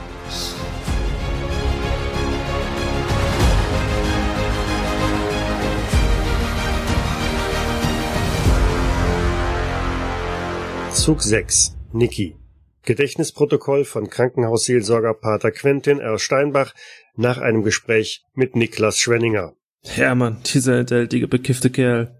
Erst lockt er uns in so eine Höhle und ich muss den Huhn von unserem Hof mitnehmen. Dann veranstaltet er irgendeinen Tamtam mit Feuer und Rauch. Und dann? Ich glaube, der hat sich wirklich das Hirn weggekifft. Hat sich selbst Hamageddon genannt. Ich sollte auch aufhören mit dem Zeug. So will ich nicht enden eines Tages. Thomas ist abgehauen. Dem war das zu spooky. Mir war auch ganz mulmig, aber ey. Es war dunkel wie in einem, naja, ihr wisst schon. Außerdem hatte ich ja keinen Plan, wie man aus dem Loch wieder herausfinden sollte. Ich musste mich an Hermann halten. Aber nachdem Thomas weg war, verspür ich so einen Stich im Rücken. Da hat der Miske mir doch glatt ein Messer zwischen die Rippen gejagt. Ich habe das erst nicht begriffen, dann hat es mich umgehauen. Zack, lag ich auf dem kalten Boden. Gut. Den Aufprall habe ich zum Glück wohl nicht mehr mitbekommen. War ja völlig weggetreten. Viel mehr Glück war wohl, dass Hermann gedacht hat, ich sei tot. Die Ärzte meinen, die Klinge sei nur knapp an den Herzkranzgefäßen vorbeigegangen. Das hätte mein Ende sein sollen. Wie auch immer. Ich bin irgendwann wieder zu mir gekommen und habe mich auf allen Vieren davon gemacht. Gar nicht mal so einfach mit einem Messer im Rücken, das können Sie mir glauben. Ich dachte, ich verrecke hier in dem Berg. Ich musste mir den ganzen Weg ertasten. Aber irgendwer hat dann doch seine schützende Hand über mich gehalten. Mir ist dann so ein Typ in der Höhle entgegengekommen. Ich wollte mich gerade bemerkbar machen, da sehe ich, dass Hermann hinter ihm ist. Mann, war der bleich. Der hat quasi mit seinem Gesicht die ganze Höhle erleuchtet, wie sein Vollmond in der Nacht, verstehen Sie? Als habe ich mich versucht zu verstecken. Ich, ich wollte ja nicht, dass der Irre sein Werk an mir vollendet. Aber auf einmal dreht sich Hermann um und läuft wie ein Irrer davon. Ich sag ja, ein Irrer. Und dann ein Schrei. Der andere Typ, der murmelte die ganze Zeit etwas und hat sich dann wohl verletzt oder so. Irgendetwas mit seiner Hand, glaube ich. Zumindest hat er die fest an sich gedrückt. Das war auch der Moment, in dem ich mich gewundert habe, warum ich im Dunkeln alles sehen konnte. Da war so ein grünlich leuchtender Nebel am Boden, durch den bin ich immer weitergeraubt. Dann versucht zu rufen, hierher, komm her und, und so. Ich war ziemlich schwach, aber ich glaube, er hat mich dennoch gehört. Dann ist er kurz bevor er bei mir war abgebogen. Ich habe noch einmal versucht zu rufen, aber da muss noch jemand gewesen sein. Und er hat lauter gerufen als ich.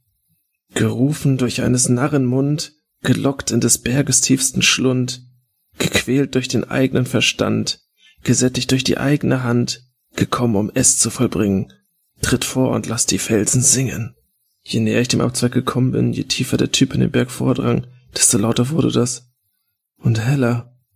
Ich sollte nicht hier sein, wirklich nicht. Das habe ich mit jeder verdammten Zelle meines Körpers gespürt, Pater.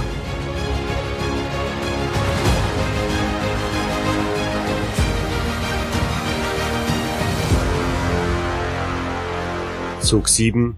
Melodien. Digitale Aufnahme von Raphael Duchamps Smartphone. Wenn ich doch nur wüsste, was ich tun soll, wie ich hier wieder rauskomme. Meine Hand muss dringend verarztet werden, keine Ahnung, was mich da überkommen hat. Vielleicht habe ich eine Kohlenmonoxidvergiftung. Ständig sehe und höre ich hier Dinge. Da ist so ein seltsamer Bodennebel, der alles in Dämmerlicht taucht. Immer wieder glaube ich jemanden zu sehen, der mir winkt und zu sich zu rufen scheint. Komm hierher und ich kenne den Weg hier raus. Aber nein, nein, nein, ich bin doch nicht blöd. Wisst ihr noch, als ich von meinem Beruf bei dem Nomadenstamm in Ägypten berichtet habe, dann hat mich eindringlich gewarnt, jede Fata Morgana zu ignorieren. Oder damals in den Sümpfen von Louisiana. Die Leute berichteten mir von Touristen, die dort in die Bayous gepaddelt sind und niemals wiederkamen. Nein, nein, nicht mit Raphael, nicht mit Comedy. Ich mache einfach das Gegenteil von dem, was mir die Stimme mir sagt. Ja, so mache ich das.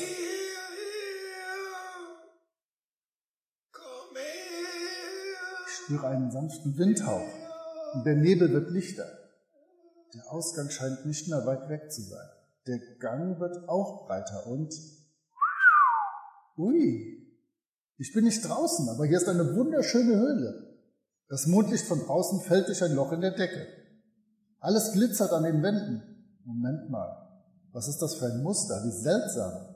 Das sieht aus wie ein Handabdruck ohne Daumen. Was ich? Singen?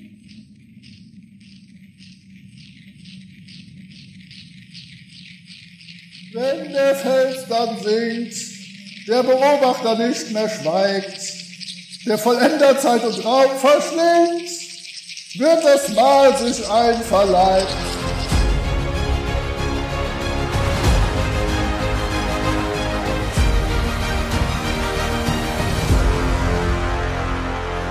Zug 8. Die Ankunft des Vollenders. Transkript einer beschädigten Audiodatei in einem verborgenen Ordner auf Raphael Duchamps Handy.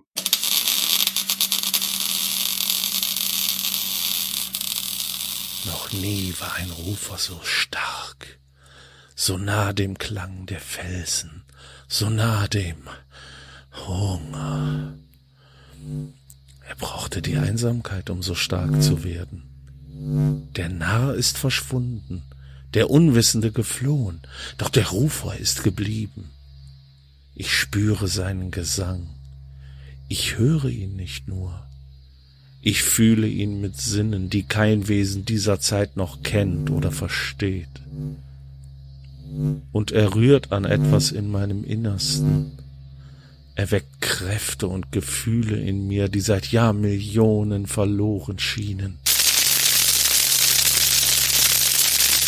Ich gleite aus dem grünen Nebel heraus, bewege ihn mit meinen unsichtbaren Schwingen. Doch niemand ist da, es zu sehen. Nur der Rufer könnte wahrnehmen, was ich tue. Doch sein Geist ist nicht bei mir. Sein Geist ist beim Vollender, bei seiner Stimme, die nur für ihn ertönt. Selbst ich kann sie nicht hören. Doch ich weiß, was sie ihm sagt, so wie ich weiß, was geschehen wird. Ein Zyklus endet, ein neuer beginnt. Ich treibe dahin im Klang des Rufers, ahle mich im Licht der Unendlichkeit, das durch die Decke strahlt. Der Rufer hält es für den Mond, doch das ist nicht wahr. Sein Verstand ist nur zu klein, zu begrenzt, um zu verstehen. Ich hingegen erfasse die Unendlichkeit, vom Anfang bis zum Ende, in jedem Kreis von Neuem, in allen Welten und Wirklichkeiten, zugleich und doch über alle Zeiten. Ich beobachte. Das ist meine Aufgabe. Seit vielen, vielen Äonen. Doch wer beobachtet, der lernt auch. Der Fels beginnt sich zu regen, noch bevor der Gesang ertönt. Etwas steigt dann empor, eine Macht, ein Leben ohne Tod, ein Ende ohne Anfang. Dann ertönt die Stimme des Rufers, der Gesang, der verheißen war, so klar durch alle Welten, dass das Universum in sich erzittert. Wenn der Fels dann singt, der Beobachter nicht mehr schweigt, der Vollender Zeit und Raum verschlingt, wird das Mahl sich einverleibt. Wie Wasser wog der Boden der Höhle, und aus dem Geysir flüssigen und doch festen Steins erhebt sich der Vollender. Er ist selbst mir unbegreiflich in all seiner Erhabenheit, in all seinem Hunger. Wie muss er dann erst auf den Rufer wirken? Ich blicke auf die Spuren der peitschenden Arme des Vollenders, wie sie den Fels zerreißen, wie sie schabend über den Boden streifen, der unter ihrer Berührung zerspringt wie Glas. Die Splitter schießen durch die Höhle, treffen den Leib des Rufers, doch er scheint es nicht einmal zu merken in diesem Moment. Seine Stimme erstrahlt noch mehr, und das Licht, das von ihm ausgeht, ist fast heller als das Leuchten der Unendlichkeit. Und zum ersten Mal seit Anbeginn der Welten kann ich sprechen, und meine Stimme dröhnt durch die Höhle. Es ist Zeit. Der Rufer muss sich mit dem Vollender vereinigen, muss sein Innerstes darbieten der Macht, die alles verschlingt.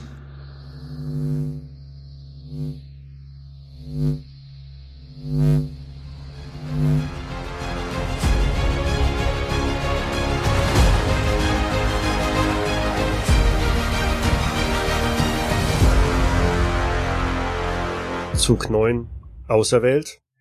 Eine der letzten Dateien auf Raphaels Smartphone, eine Sounddatei. Nein! Das kann alles nicht wahr sein. Das muss ein Albtraum sein. Ein solches Wesen kann es gar nicht geben. Die roten Augen, diese Zähne, der feurige Atem. Ich muss hier weg, weg. Oder es töten. Mich töten, egal, töten. Was habe ich in der Tasche? Taschenmesser. Verloren. Deine Axt, ich brauche irgendwas. Völlig egal. Was?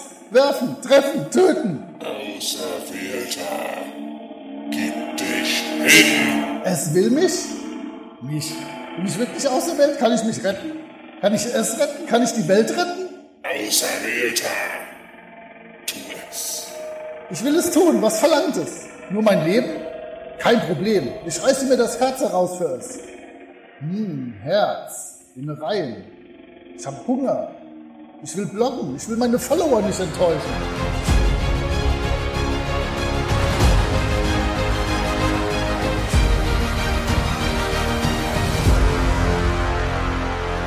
Zug 10 Nacht für Nacht.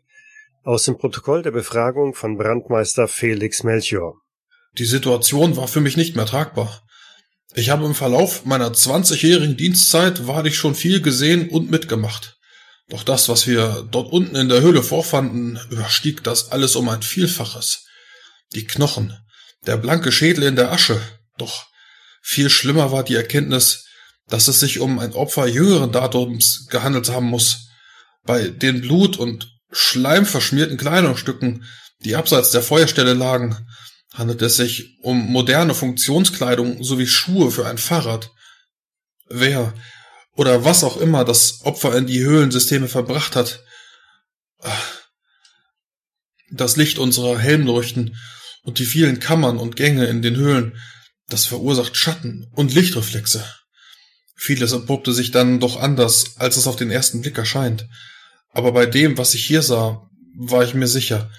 Auch wenn Wallner und Semmelrad etwas anderes behaupten, die haben es ja nicht gesehen. Aus einer der abgehenden Gänge haben wir dann diese schabende und, und spitze Geräusch vernommen. Ein Gefühl der Kälte überzog mich. Das war nicht nur Gänsehaut. Ich bin ein paar Schritte in die Richtung gegangen und habe, zugegeben, mit zitternden Knien in die Höhle hineingeleuchtet. Vielleicht fünf oder zehn Meter entfernt hat es, hat sich die ganze Wand bewegt, so als wäre sie nicht nur aus Stein, sondern und in der Mitte öffnete sich ein Auge, sicher so groß wie ein Teller. Ich habe, ich habe mein Heil in der Flucht gesucht, aber glauben Sie mir, von dem, was ich seither Nacht für Nacht durchmache, kann ich nicht fliehen.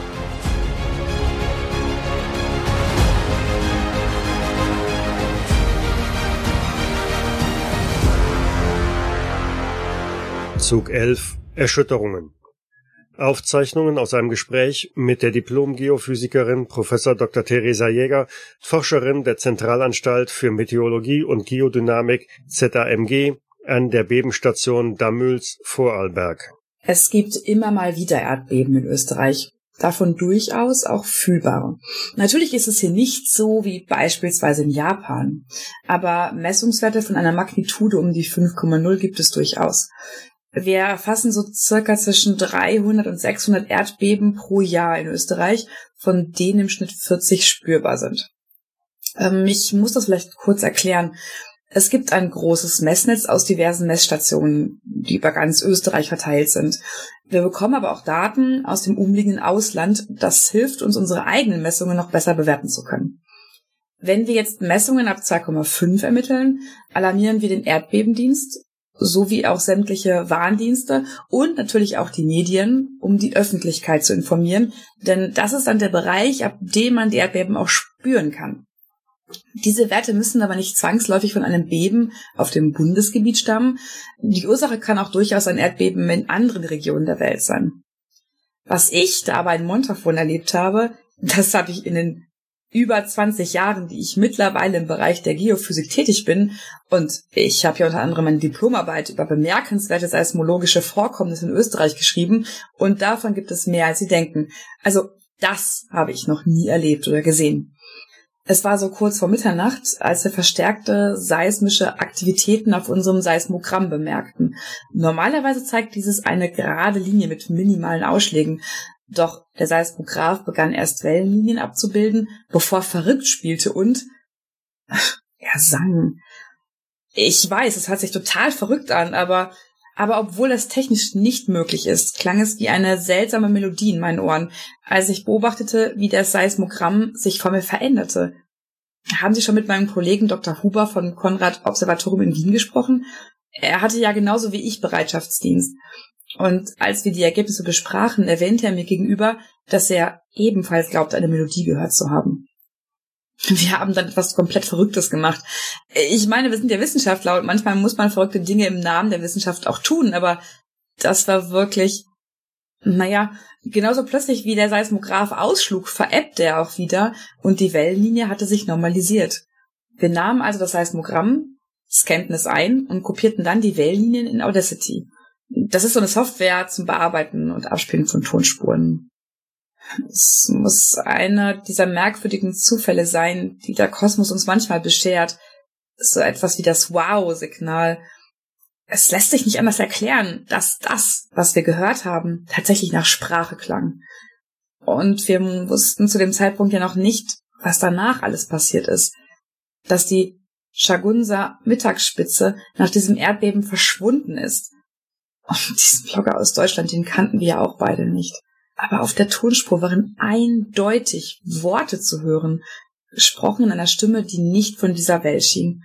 Sie klang irgendwie kalt und alt und sie sprach Komödie, frei, Hunger.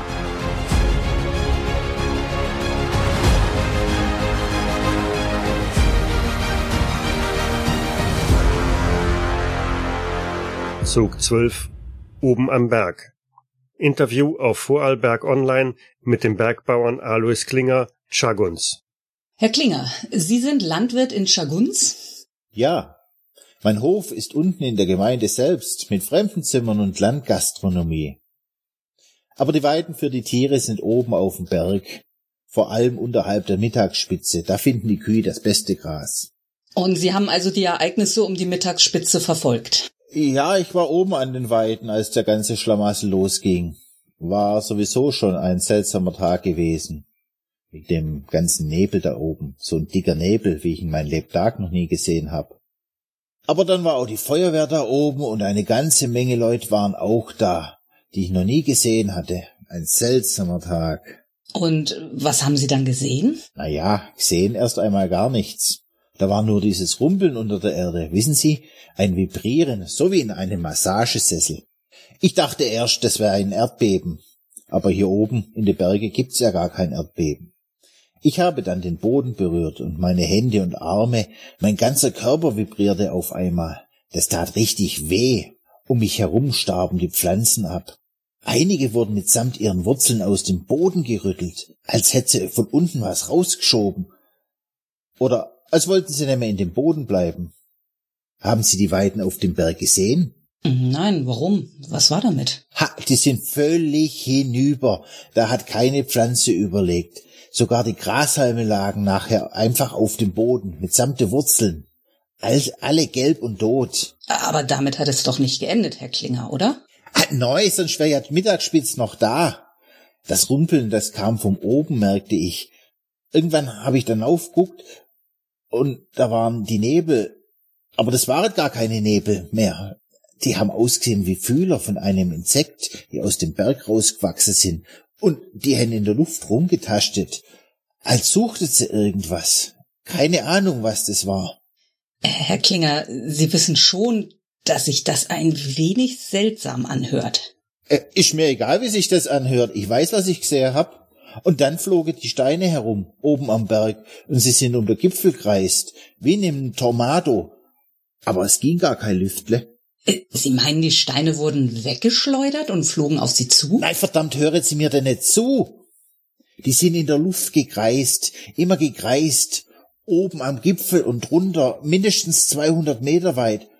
Einige waren so groß wie Haus oder Auto, aber sie, sie sind trotzdem in der Luft geblieben, einfach so. Nur wenn sie mit den Fühlern zusammengestoßen sind, dann sind sie einfach platzt, peng, peng, peng. Und, und die Trümmer, die sind weiter, dann immer weiter kreist. Was für Steine waren das? Ich meine, wo kamen die her? Äh, das war die Mittagsspitz. Die hat sich einfach aufgelöst oder die Fühlerhänse zerlegt. Was weiß ich? Und, und je weiter das ging, desto weniger blieb vom Berg und umso mehr Steine flogen durch die Luft. Doch das Schlimmste, das war diese Musik, die von den Fühler ausging, die sich an den Bergen brach. Ich konnte sie hören, aber das hat so weh in meinem Kopf, in meinem Geist. Ich hab versucht, sie loszuwerden. Ich han mir die Schlüssel von meinem Trecker in Ohr gestoßen, ganz tief, bis ich nichts mehr gehört hab. Seht sie? Hier unter dem Verband. Äh, die Ärztin gesagt, das könnte sie alles wieder in Ordnung bringen. Aber wenn die Musik wiederkommt,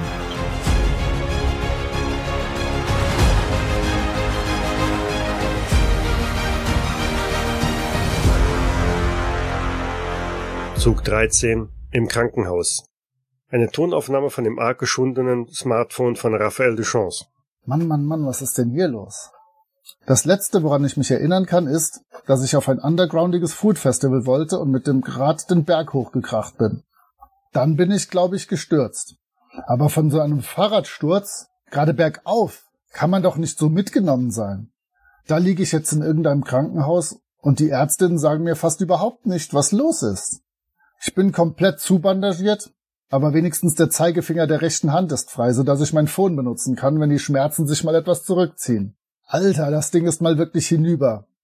Muss wohl irgendwie voll drauf gelandet sein. Auf das Display habe ich mir die größte Spider-Man-App runtergeladen, wie man sich nur vorstellen kann. Und eine Ecke sieht aus, als habe jemand oder etwas sie rausgebissen. Verrückt. Was ich bisher von den Ärztinnen erfahren konnte, ist, dass ich irgendwo in den Bergen gefunden wurde viele innere und äußere Verletzungen aufweise, der mir sogar einzelne Finger zu fehlen scheinen und ich beim Auffinden völlig verwirrt gewesen sein soll und immer laut nach Essen verlangt haben. Komisch. Das hört sich gar nicht nach mir an. Das kann doch nicht wirklich von dem Fahrradsturz kommen. Boah. Manchmal können sich die Schmerzen durch die angenehme Wattigkeit der Schmerzmittel durchbohren. Direkt in mein Hirn. Wisst ihr was, liebe Follower? Irgendwie bin ich hungrig. So hungrig war ich noch nie. Ja klar, Krankenhausessen ist Müll und wird niemals auf meinem Blog landen. Aber ich habe echt Hunger. Also nicht nur körperlich, sondern auch seelisch. Da ist irgendwie ein riesiges Loch in mir, das gefüllt werden muss. Entweder fehlt ein Teil von mir, oder es ist etwas geöffnet worden, was nach Material verlangt. Hört sich komisch an, oder? Ja, ich weiß. So philosophisch kennt ihr mich gar nicht. Mann, ich freue mich so drauf, den Blog wieder zu befeuern und coole Pics auf Insta für euch rauszuhauen. Aber vorher muss ich noch irgendwas machen. Keine Ahnung was. Irgendwas will getan werden. Was? Das sind Stimmen, sie flüstern. Ah, diese Schmerzen, mein Kopf platzt und ich hab Hunger. Ich werde mal nach der Schwester klingeln.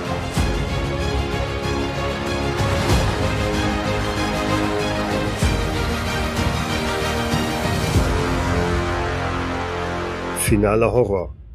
Fortführung der Aufzeichnung auf dem Mobiltelefon von Raphael Duchance. Ah, Sie sind wieder wach. Ja, bin ich. Klar. War ich doch vorher schon, wissen Sie nicht mehr. Als Sie versucht haben, mich mit Ihrem Essen zu vergiften. Sie erinnern sich wieder? Sehr schön. Das ist ein Fortschritt. Wissen Sie noch, wie Sie in diesen Zustand geraten sind? An den Fraß werde ich mich immer erinnern, das kann ich Ihnen flüstern. Ansonsten, pff, da ist wenig. Ich war auf einem Dorffest oder so. Und das war in irgendwelchen Höhlen, stimmt's? Kennen Sie das Fest in Chaguns? Waren Sie mal da? Nein, bedauere. Dorthin hat es mich bislang noch nicht verschlagen. Und von Höhlen weiß ich leider auch nichts. Aber man hat sie so unter einer ganzen Menge Geröll gefunden. Da ist wohl ein Berg in sich zusammengebrochen, wenn ich das richtig verstanden habe. Ein Wunder, dass Sie das überlebt haben. Sagen Sie, haben Sie eine Ahnung, was das ist? Das müssen Sie doch wissen, in was Sie mich da eingewickelt haben. Habe ich mir was gebrochen? Ich spüre irgendwie kaum was. Schmerzmittel sind geil. Ich bedauere. Da müssen Sie etwas falsch verstehen. Aber diese Bandage wurde Ihnen nicht von uns angelegt. Und nein, soweit kann ich Sie wohl beruhigen. Den Röntgenbildern zufolge, die wir von Ihnen unmittelbar nach Ihrer Einlieferung gemacht haben, deuten auf keinerlei Frakturen hin. Lediglich an Ihren Händen scheint es eine Abnormität zu geben. Abnormität? Was für eine Abnormität? Es sieht so aus, als würden Ihnen an beiden Händen die Daumen fehlen. Allerdings muss ich zugeben, dass die Bilder nicht so gut geworden sind. Diese Bandagen, die sie vollständig einhüllen, absorbieren wohl einen erheblichen Teil der Röntgenstrahlen. Was meinen Sie damit, die Daumen fehlen? Was haben Sie denn damit gemacht? Und wenn die Bandagen stören, dann machen Sie die Dinger doch ab. Da sprechen Sie einen guten Punkt an. Es ist ja nicht so, dass wir nicht schon versucht hätten, sie zu befreien. Allerdings handelt es sich bei dem Stoff, der sie umgibt, um ein äußerst widerstandsfähiges und hartes Material. Verband oder Gips ist das keineswegs. Wir haben es auch schon gelegentlich mit Glasfaser zu tun. Doch selbst das ist nichts im Vergleich zu dem, was wir hier vor uns haben. Außerdem aber machen Sie sich keine Sorgen. Wir werden Sie schon aus dieser Hülle befreien. Wir arbeiten da an ein paar Optionen. Sie sind in guten Händen. Aber ihr müsst doch wissen, dass ihr für die Bandagen genommen habt. Ich hab mich ja nicht selbst eingewickelt. Schneidet das auf, flext das durch, was weiß ich, aber macht was. Das Ding schnürt mir die Luft ab. Wie gesagt, das ist nicht von uns. Und unsere chirurgischen Werkzeuge sind nutzlos bei dem Material. Wir haben es auch schon mit einer Eisensäge des Hausmeisters versucht. Das war leider auch nicht von Erfolg gekrönt. Zudem ist das Risiko, dass wir sie dabei verletzen, viel zu hoch. Wir werden es aber noch einmal versuchen. Ich habe eine Art Schneidbrenner angefordert, der sollte mit dem Material spielend fertig werden. Wir setzen ein paar Entlassungsschnitte hier, hier und dort an und sollten ihnen eine spürbare Entlastung geben. Anschließend tragen wir die Hülle Stück für Stück ab. Ihr wollt das Ding nicht im Ernst aufschneiden, oder? Ich hab da Fleisch drunter. Da fällt mir ein. Fleisch. Habt ihr was zu essen für mich? Ich verhungere hier. Was sollen wir machen? Sie stecken ja nun schon seit rund einem Monat darin. Ehrlich, es ist ein Wunder, dass Sie überhaupt noch leben. Und was das Essen betrifft, aus vielleicht naheliegenden Gründen versuchen wir Ihnen möglichst wenig feste Nahrung zu verabreichen. Aber der Schneidbrenner der NASA sollte jeden Moment eintreffen. Ja? Ah, perfekt. Gerade sprach ich noch davon. Bringen Sie das gleich herauf. Ja, genau, in das Zimmer des Patienten. Wir sollten nicht noch mehr Zeit verlieren. Geben Sie bitte auch dem Team Bescheid. Danke. So, es geht los. Ich bin zuversichtlich, dass wir Sie heute Abend aus Ihrem Gefängnis befreit haben. Moment mal, ihr wollt mir doch jetzt nicht erzählen, dass ihr den ganzen Tag mit einem Schneidbrenner an mir rumschnippelt. Nein, das will ich nicht. Es muss doch eine andere Lösung geben. Keine Sorge. War Ihr Anruf bei Ihren Eltern erfolgreich? Welch ein Glück, dass einer Ihrer Finger nicht in dieser Hülle steckt, nicht wahr? So, ich muss Ihnen das Handy aber nun einmal wegnehmen. Schwester, klemmen Sie ihn bitte an den Monitor an.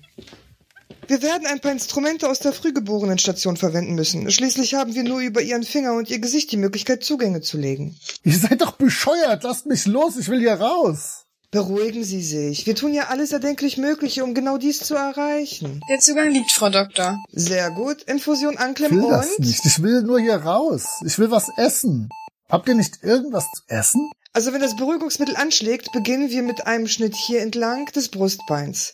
Das sollte dann zu einer deutlichen Entlastung des Patienten führen. Das ist abweichend zu unseren bisherigen Versuchen. Schwester, setzen Sie dem Patienten bitte die Schutzbrille auf. Das gilt übrigens auch für alle anderen im Raum hier. Bitte seid vorsichtig. Könnt ihr mir vorher was zu essen geben? Nur ein Häppchen. Bitte. Sehr gut. Der Puls geht runter. Noch ein wenig, dann können wir anfangen.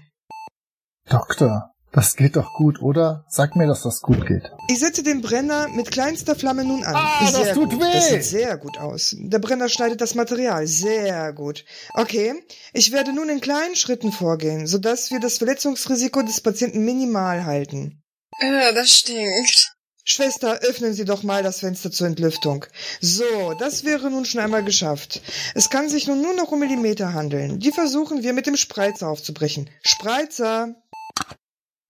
Ah, hört auf! Was macht ihr mit mir? Herr Kollege, übernehmen Sie bitte diesen Spreizer hier. Auf mein Kommando. Jeweils eine halbe Drehung. Eins. Und zwei. Leute! Leute, ich blute! Und drei. Was treibt ihr da? Okay, ich glaube, das bricht gleich. Noch ein. Oh mein Gott.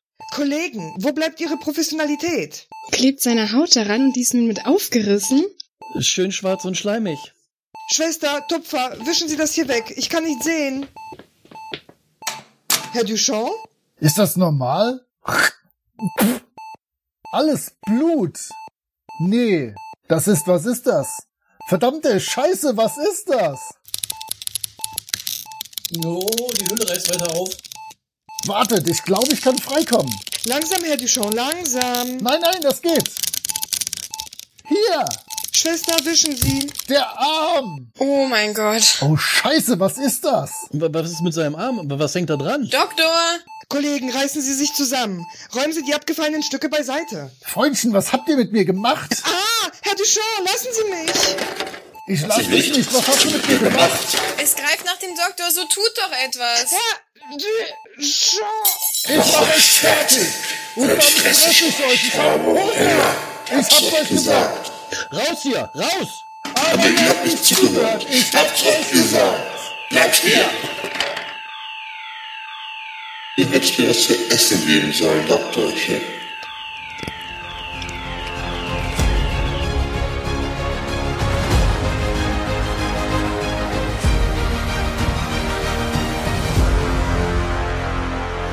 Epilog Eine grobkörnige Videoaufzeichnung mit verschneitem Bild. Ein menschenähnlicher Schemen sitzt vor einem Computer, dessen Bildschirmbeleuchtung die einzige Lichtquelle in einem abgedunkelten Raum ist. Eine raue, kratzige Stimme ist zu hören. Alexa, schreibe eine E-Mail für mich. Lieber Gummifreund, ich verfolge schon lange Ihren Blog und bin ein großer Verehrer Ihrer Schreibkünste.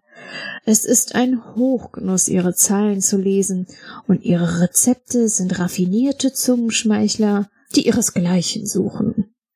Nachdem Sie mir in der Vergangenheit so viel gegeben haben, möchte ich Ihnen nun meinerseits eine Freude bereiten und Ihnen einen wahren Geheimtipp zukommen lassen. Ich kenne eine Region, in der Hunger auf eine einzigartige Weise gestillt wird.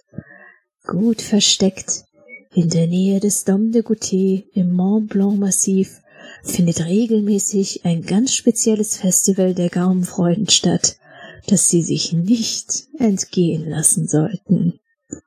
Mit kulinarischen Grüßen ein Feinschmecker. Alexa, sende die E-Mail an das Foodblogger-Netzwerk Lucullus. Die Nachricht an das Foodlocker-Netzwerk Lucullus wurde erfolgreich versendet. Ja, ich weiß. Ich habe auch Hunger.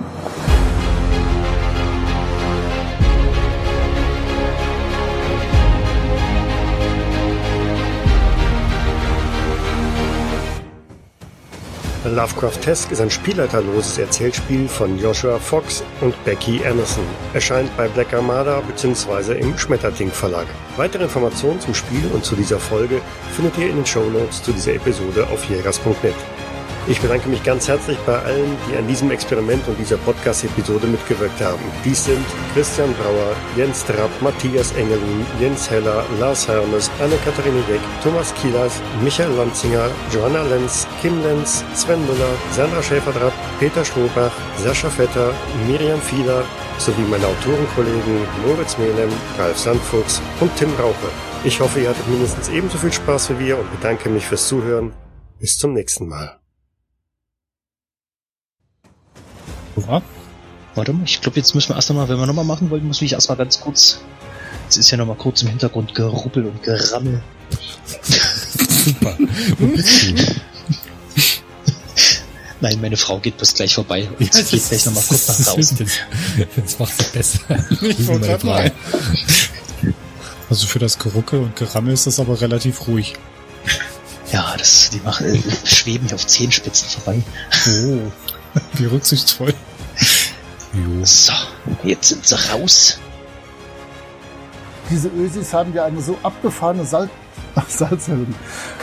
Diese Ösis haben ja eine so abgefahrene Salzmelodie. ah. Müssen wir nochmal normal durchlesen? Also so. Ich also, würde es noch immer machen, dann haben wir's. Ja, die läuft, die Aufnahme läuft ja eh noch. No. Genau. Aber jetzt müssen wir ja nicht mehr erzählen, oder? Ich meine, oder ist es Ach, damit, er Quatsch. es visuell sieht, dass da jetzt was passiert? Ähm, Im Prinzip könnte man äh, jetzt einmal irgendwie einen einen Klacker machen oder so, dass man, dass man ihn dadurch dann halt nochmal signalisiert, dass er so einen Spike einfach drin hat. Aber grundsätzlich, äh, oder wir schweigen mal ganz kurz eben für ein paar Sekunden. Also nur, dass es halt visuell irgendwo in der, ähm, in dieser, dieser äh, Welle da. Mein Gott. Aber macht aber gemeinsam irgendwie Geräusche machen mehr Sinn, oder? Ist, ja. Dann Also machen ich- wir jetzt ein bisschen Lärm. So.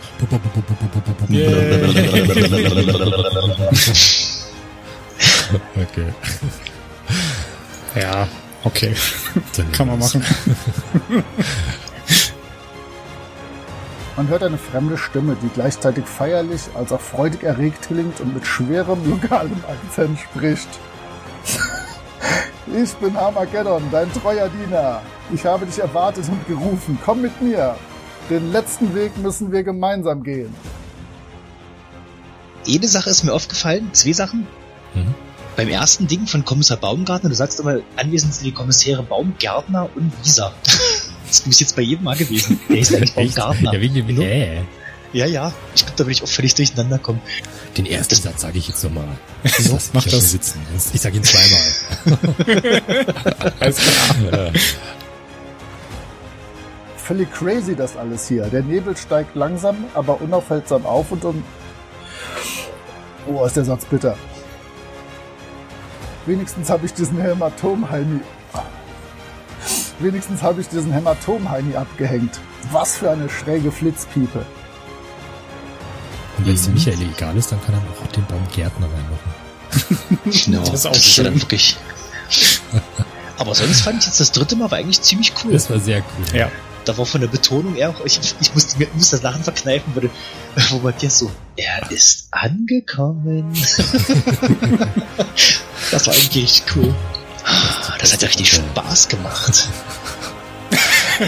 Wir brauchen mehr Text. Ja. So, ist der Michael online?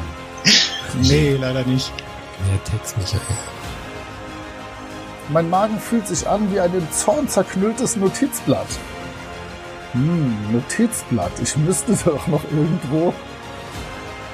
Die Aufnahme wird hier kurz pausiert. Lovecraftesk ist ein Lovecraftesk ist ein Spiel halt, also, Es kann sich nur noch um Millimeter handeln. Die versuchen wir mit dem Spritzer auf, mit dem Spreiz... Boah, Moment.